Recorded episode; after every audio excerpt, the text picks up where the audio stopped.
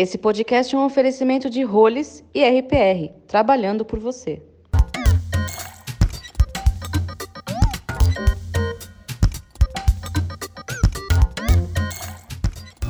Olá, este é a Voz do Mercado, mais um podcast da Novo Meio, empresa que edita o novo varejo e produz os conteúdos das plataformas de comunicação e relacionamento aftermarket automotivo.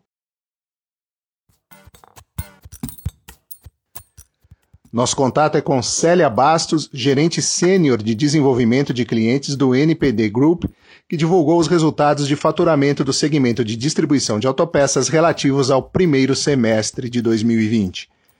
Célia, que resumo é possível fazer do desempenho dos distribuidores nos primeiros seis meses do ano? Olha, Cláudia, primeiro obrigada pela, pela oportunidade da conversa, é um prazer estar aqui com vocês. É, bem, os distribuidores, é, o aftermarket de maneira geral, ele é um setor que a gente costuma dizer que é bastante resiliente, né?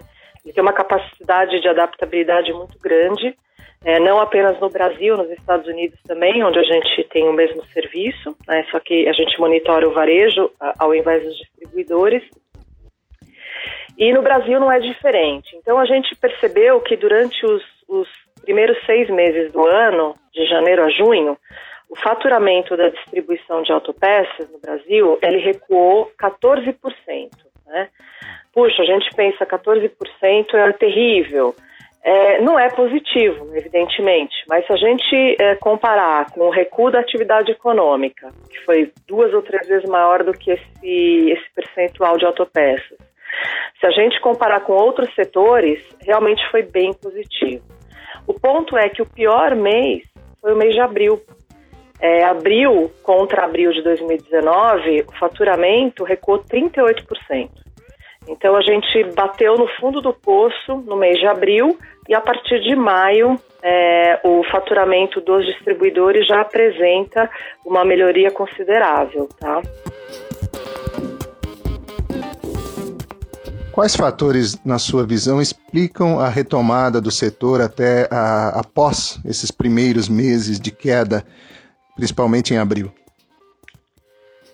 Bem, na verdade, o país parou na segunda quinzena de março. Né? É, os veículos leves, basicamente fortemente impactados pelos veículos é, de passeio, é, praticamente ficaram com uma, uma circulação extremamente reduzida. Né? E o que segurou um pouco esse mercado foram os veículos pesados, porque as mercadorias precisavam e precisam circular pelo país.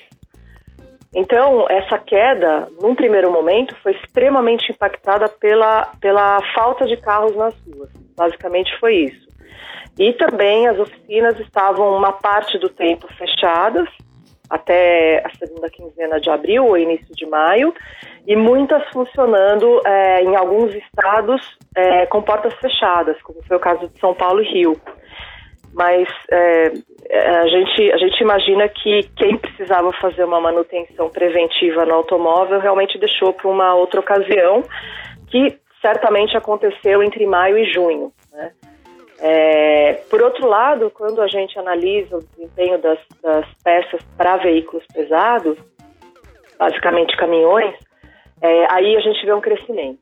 Né? Então, é, o, o, mercado ele, ele se adapta rápido. Né? Na medida que cai é, o faturamento abruptamente de um segmento, no caso dos leves, o pesado é, continuava com bastante força, os distribuidores é, fazem um pouco de shift para esse movimento, mesmo aqueles que não têm um portfólio exclusivamente é, para veículos pesados, para caminhões.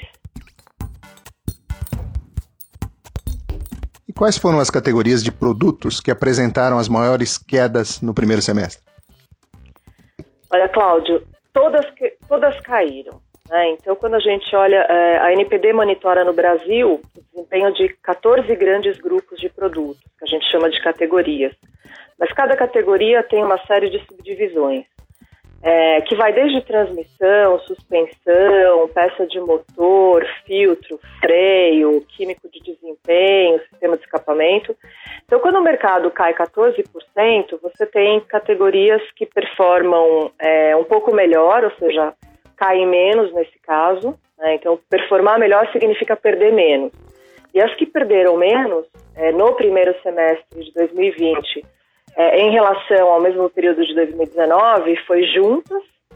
Juntas, o faturamento caiu 6%, e enquanto do mercado caiu 14%. E o segundo melhor desempenho foi, foi de componentes eletrônicos do limpador, não as palhetas, componente do braço do limpador, que caiu 9%. Né? É, então, esses, esses dois grupos de produtos foram os que apresentaram os, os melhores desempenhos relativos. E aí tiveram aqueles que tiveram quedas bastante acentuadas. Este mês a NPD fez um recorte na categoria freios. Quais foram as principais constatações?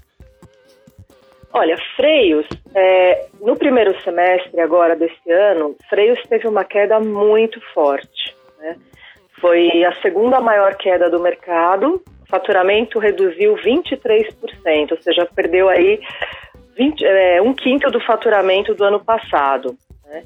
E a gente tem que considerar também o seguinte: o mercado, quando ele perde volume, é, seja porque ele é muito dependente de peças importadas, é, ele costuma é, rapidamente calibrar os preços médios. Né? Então, automaticamente é um movimento que acontece na distribuição, muito mais rápido até do que no varejo. É, então, a gente percebe que isso aconteceu, então o volume de vendas, de unidades vendidas de, é, de peças para freio, caiu dramaticamente, caiu bem mais do que 23%.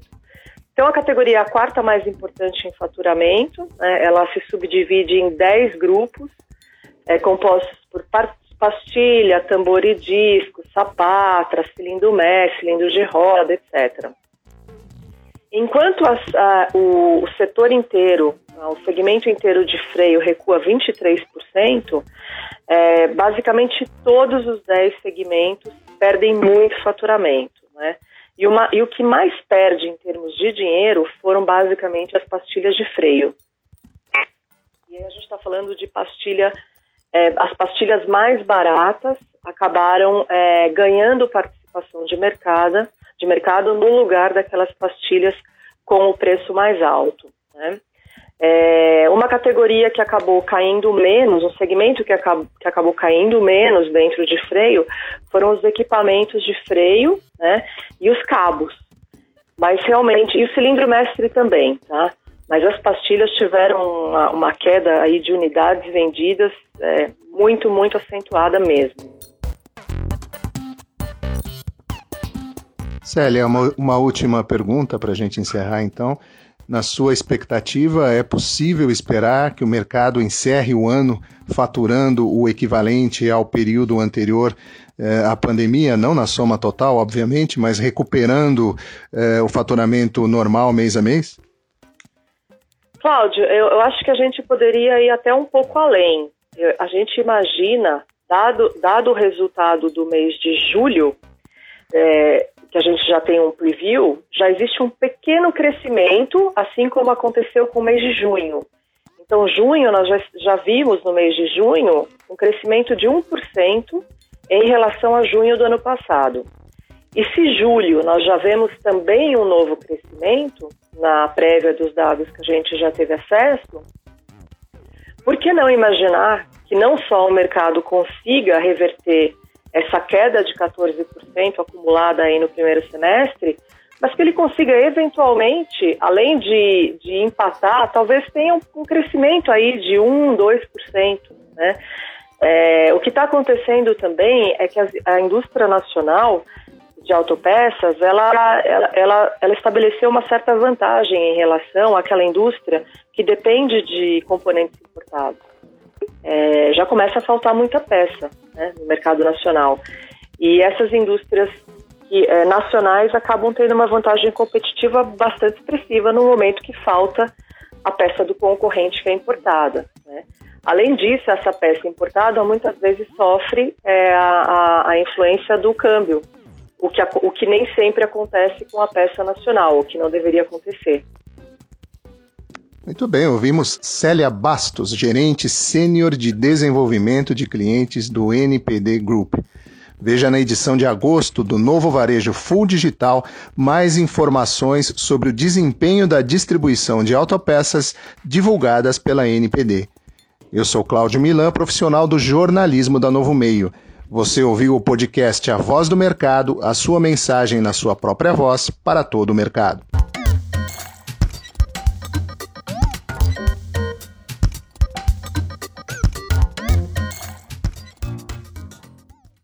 Esse podcast é um oferecimento de Roles e RPR, trabalhando por você.